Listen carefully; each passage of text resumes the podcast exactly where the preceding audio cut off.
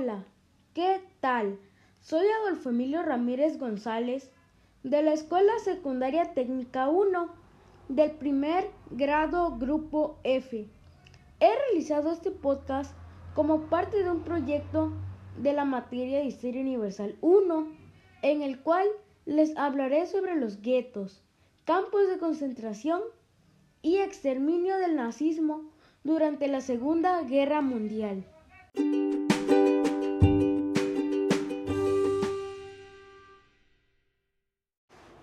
¿Qué pasó? Adolf Hitler fue nombrado canciller imperial en enero de 1933. Un año después, a la muerte del presidente, se autoproclamó líder y canciller imperial, asumiendo así el mando supremo del Estado germano. Su objetivo era establecer un nuevo orden basado en el absoluto dominio de la Alemania nazi en el continente europeo. Ascendió al poder durante un periodo de crisis económica, social y política, acentuada por los efectos de la Gran Depresión de 1929 y el descontento y frustración popular en Alemania como consecuencia de la derrota en la Primera Guerra Mundial. Después de que la Alemania nazi desató la Segunda Guerra Mundial en septiembre de 1939, las enormes conquistas territoriales y los grupos cada vez mayores de posibles prisioneros llevaron a la rápida expansión del sistema de campos de concentración hacia el este. La guerra no cambió la función original de los campos de concentración como sitios de detención para la encarcelación de enemigos políticos. También funcionaron como centros de detención para un grupo de trabajadores forzados de rápido crecimiento que se utilizaron para proyectos de construcción de las SS. Cada vez con más frecuencia, los campos de concentración se volvieron lugares en que las autoridades de las SS podían matar a los grupos de enemigos reales o percibidos de la Alemania nazi. Los campos de exterminio cumplieron la función exclusiva del asesinato en masa. A diferencia de los campos de concentración, que servían primariamente como centros de detención y trabajo, los campos de exterminio eran casi exclusivamente fábricas de muerte. Más de 3 millones de judíos fueron asesinados en los campos de exterminio con gas y fusilamiento.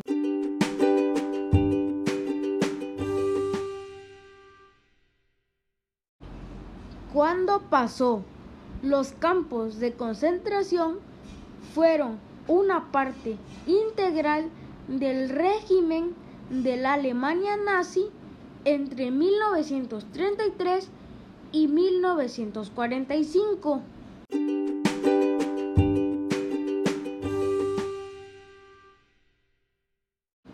¿Dónde pasó? En un principio, estos campos se ubicaron en Alemania, posteriormente se desplegaron por Europa Central, Septentrional y Oriental.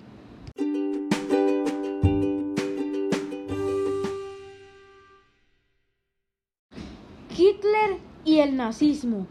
En 1919, en Alemania, se formó el Partido Obrero Alemán bajo el espectro del final de la Primera Guerra Mundial.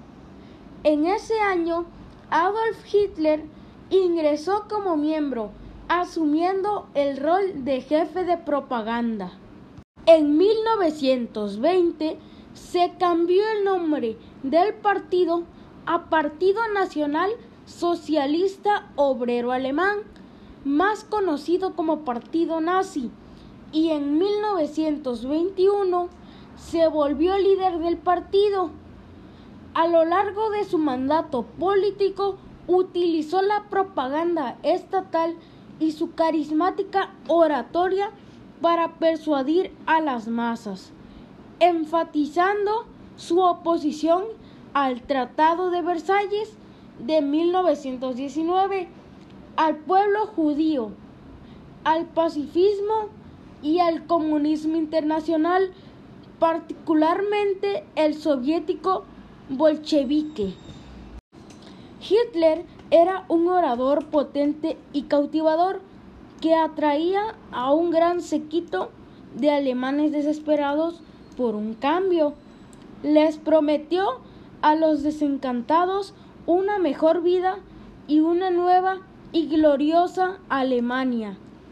Los nazis apelaban especialmente a los desempleados, los jóvenes y a las personas de la clase media baja, propietarios de pequeñas tiendas, empleados de oficina, artesanos y granjeros.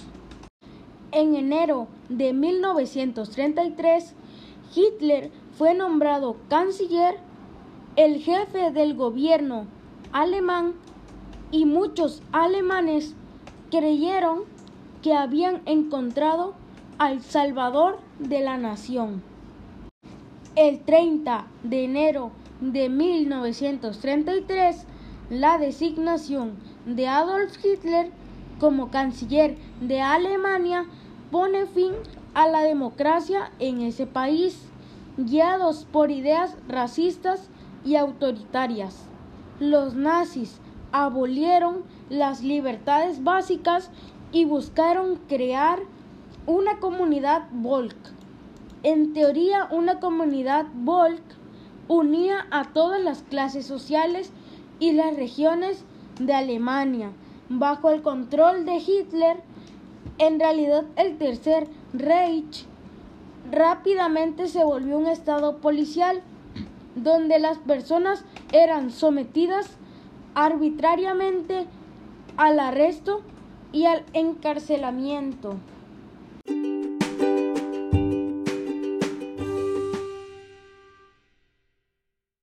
Hitler llega al poder la exclusión biológica. Durante años, antes de convertirse en canciller de Alemania, Adolf Hitler estuvo obsesionado con ideas sobre la raza. En sus discursos y en sus escritos, Hitler difundía su creencia en la pureza racial y la superioridad de la raza germana, lo que él llamaba una raza aria superior. Declaró que su raza debía permanecer pura para poder tomar el control del mundo algún día. Para Hitler, el ideal ario era rubio de ojos azules y alto. Rudolf Hess, el segundo en el mando después de Hitler, afirmó que el nazismo era biología aplicada. El régimen de Hitler promocionó la raza nórdica como su ideal eugenésico e intentó dar a Alemania la forma de una comunidad nacional cohesiva que excluía a cualquier persona considerada menos valiosa o racialmente extranjera debido a su herencia. Los nazis comenzaron a poner en práctica su ideología con el apoyo de científicos alemanes que consideraban que la raza humana podía ser mejorada mediante la limitación de la reproducción de aquellas personas que consideraban inferiores. El 14 de julio de 1933 se promulga la ley de pureza racial. Adolf Hitler dicta la ley de prevención de la descendencia con enfermedades hereditarias. La medida prohíbe que los indeseables tengan hijos y ordena la esterilización forzada de ciertas personas con discapacidades físicas o mentales. La ley afectará a 400.000 personas. Entre los blancos de este programa público se encontraban los romaníes gitanos, una minoría étnica que contaba con una población de alrededor de 30.000 en Alemania, y personas discapacitadas, quienes tenían problemas mentales, así como aquellos que habían nacido sordos y ciegos. También fueron víctimas unos 500 niños afroalemanes, la descendencia de madres alemanas y soldados de las colonias africanas, pertenecientes a los ejércitos aliados que ocuparon la región del Rin alemán después de la Primera Guerra Mundial. Hitler y otros líderes nazis consideraban a los judíos no como un grupo religioso, sino como a una raza venenosa que vivía a costa de otras razas y las debilitaba.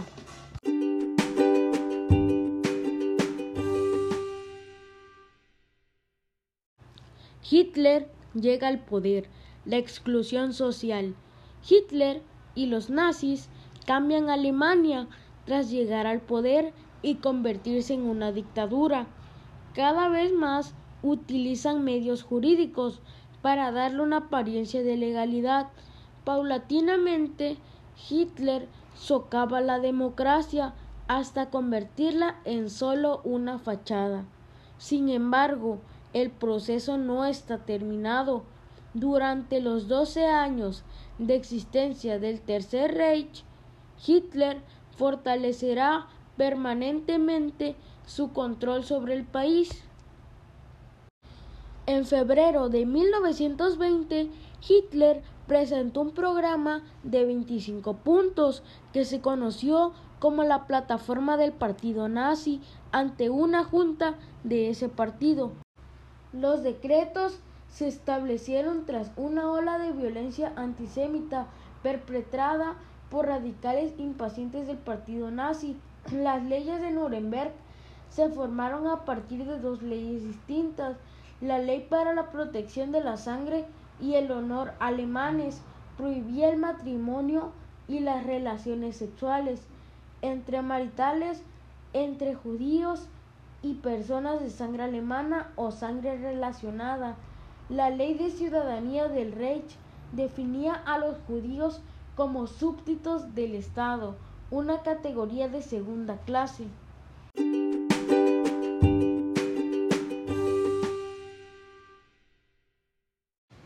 El asedio contra los judíos.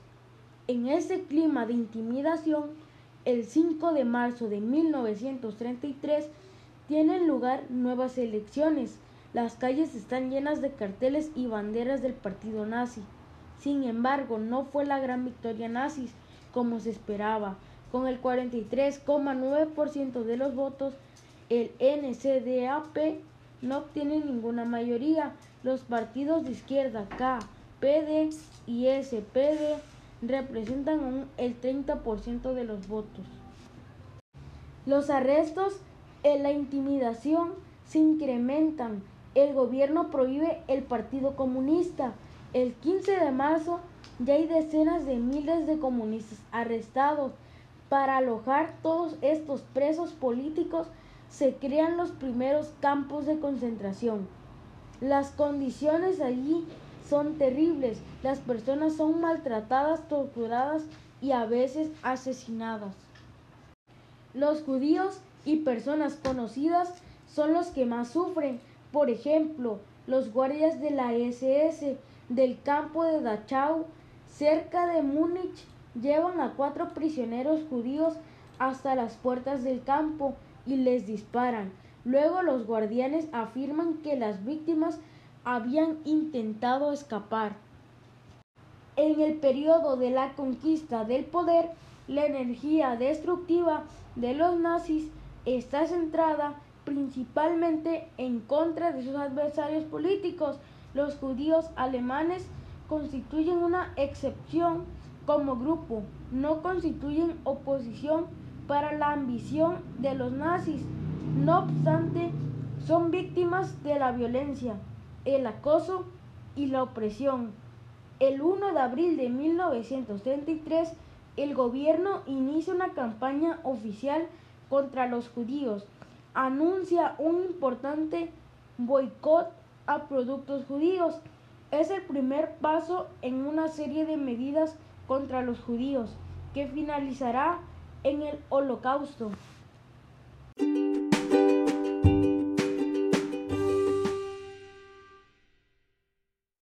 Los guetos o guetos, la exclusión física.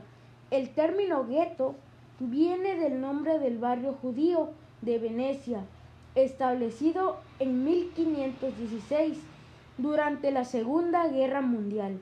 Los guetos eran distritos urbanos de menudo cerrados en los cuales los alemanes forzaron a la población judía a vivir en condiciones miserables. Los guetos aislaban a los alemanes, forzaron a la población judía a vivir en condiciones miserables. Los guetos aislaban a los judíos, separándolos de la población no judía, así como de las otras comunidades judías. Los alemanes consideraban la creación de los guetos como una medida provisoria para controlar y segregar a los judíos. La vida en los guetos por lo general era insoportable. En un apartamento podían vivir varias familias.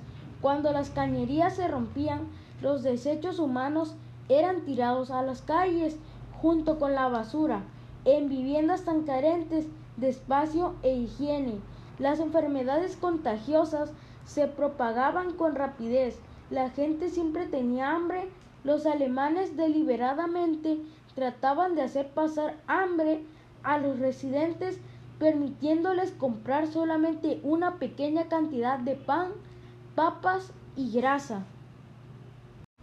Todos los días había niños que quedaban huérfanos y muchos tenían que cuidar a niños aún menores. Los huérfanos solían vivir en las calles, mendigando migajas de pan a otros que tenían poco o nada para compartir. Muchos murieron congelados en el invierno.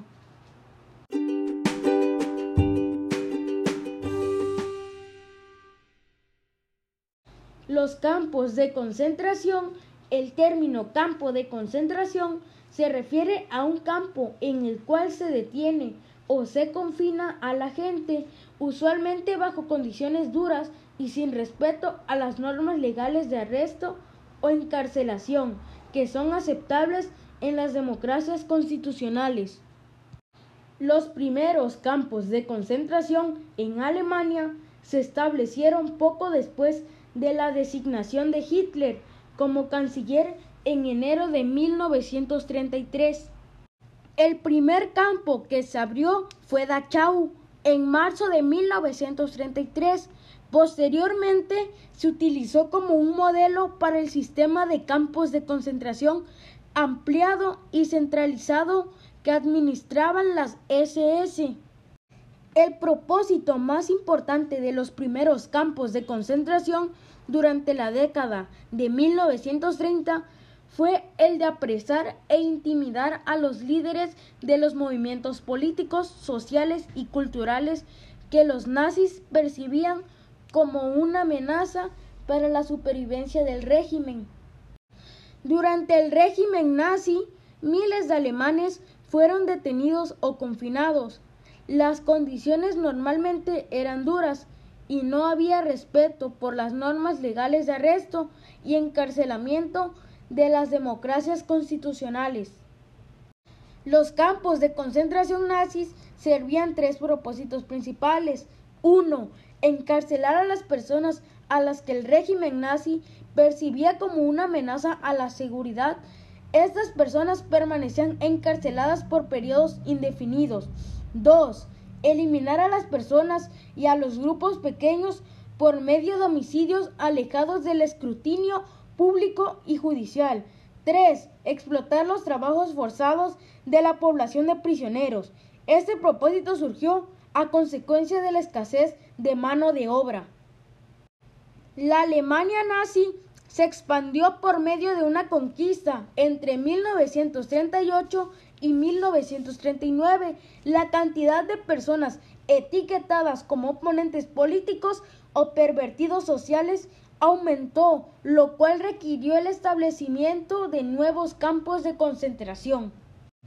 En 1938, las autoridades de las SS habían comenzado a explotar el trabajo de los prisioneros de los campos de concentración para su beneficio económico. Los años de 1939 a 1942 fueron testigos de una marcada expansión en el sistema de campos de concentración. En septiembre de 1939, la guerra proporcionó una excusa conveniente para prohibir la liberación de los campos y para proporcionar a las SS una mano de obra fácilmente disponible. Las autoridades de las SS crearon nuevos campos en las cercanías de las fábricas.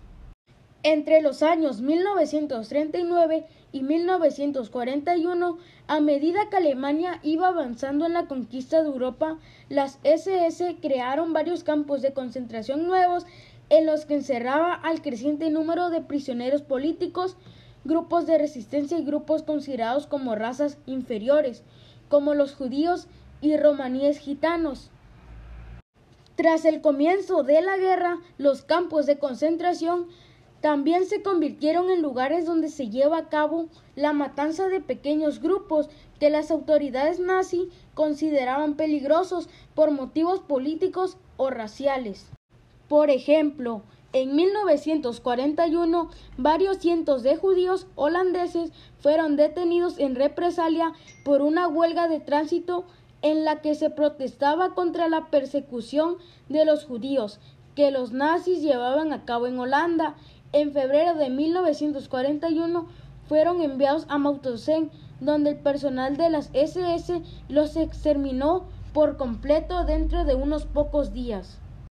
Otro ejemplo, en 1942 se puso en libertad a miles de sospechosos de atentar contra la seguridad que se encontraban en las cárceles alemanas, quienes fueron enviados a campos de concentración y literalmente trabajaron hasta morir a través de un programa denominado exterminio mediante el trabajo.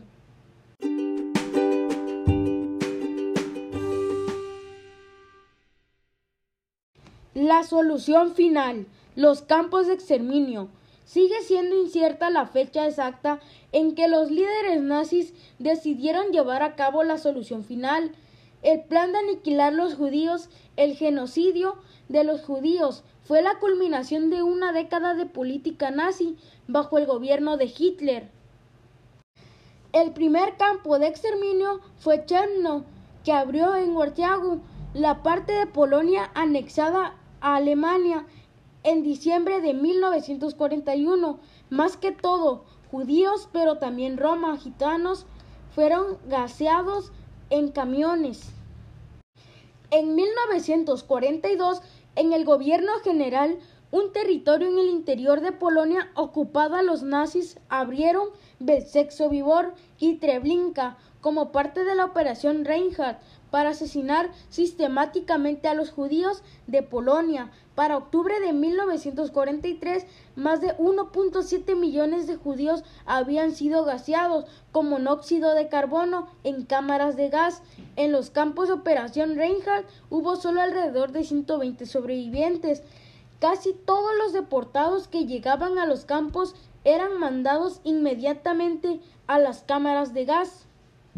En 1943, el campo de exterminio más grande era Auschwitz-Birkenau en Polonia. Operaba cuatro cámaras de gas usando ácido prúsico o ciclón B. Al culminar las deportaciones, hasta 8.000 judíos eran gaseados cada día.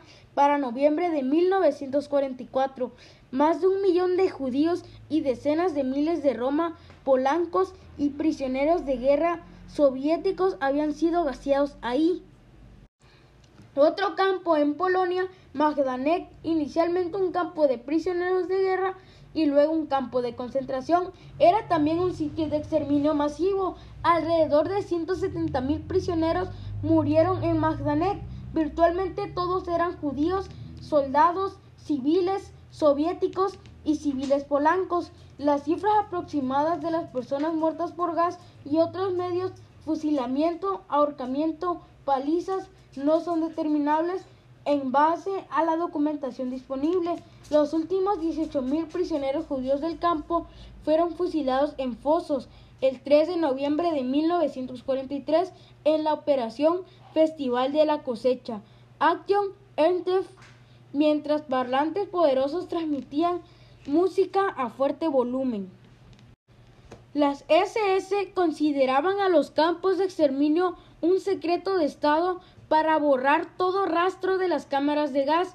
Equipos especiales de prisioneros fueron forzados a retirar los cadáveres de las cámaras de gas y cremarlos.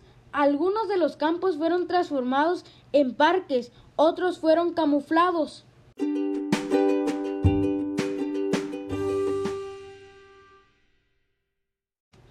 Genocidio, el holocausto.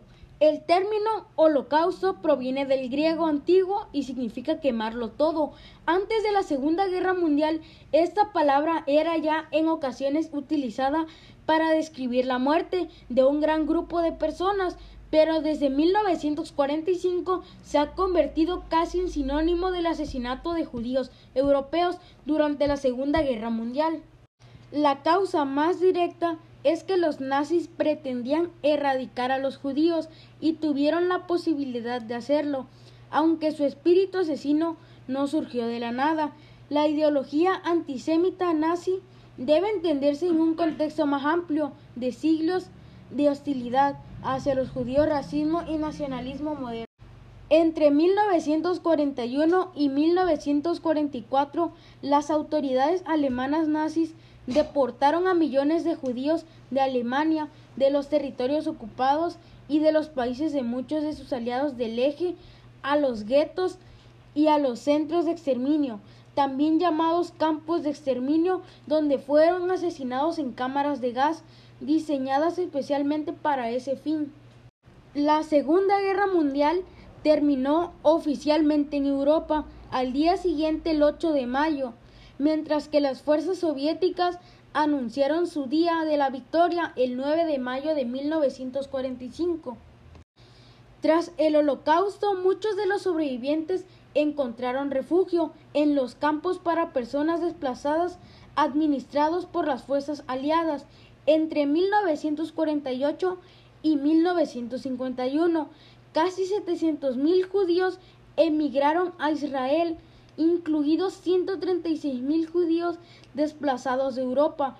Otros judíos desplazados emigraron a los Estados Unidos y a otros países. El último campo para judíos desplazados se cerró en 1957.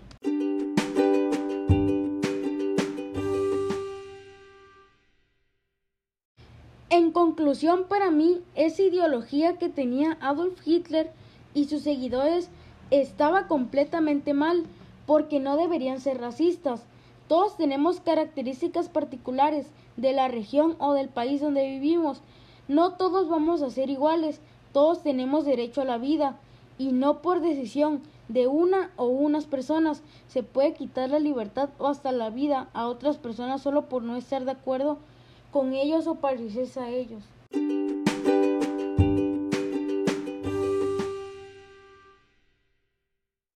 Gracias por haber escuchado mi primer podcast y haberme regalado unos minutos de tu tiempo. Este trabajo lo realicé con mucho esfuerzo y entusiasmo para que pudieras estar informado sobre los acontecimientos importantes. Espero y le hayas aportado un poco de conocimiento del cual yo adquirí. Les envío un cordial saludo. Espero y me escuchen en otro momento.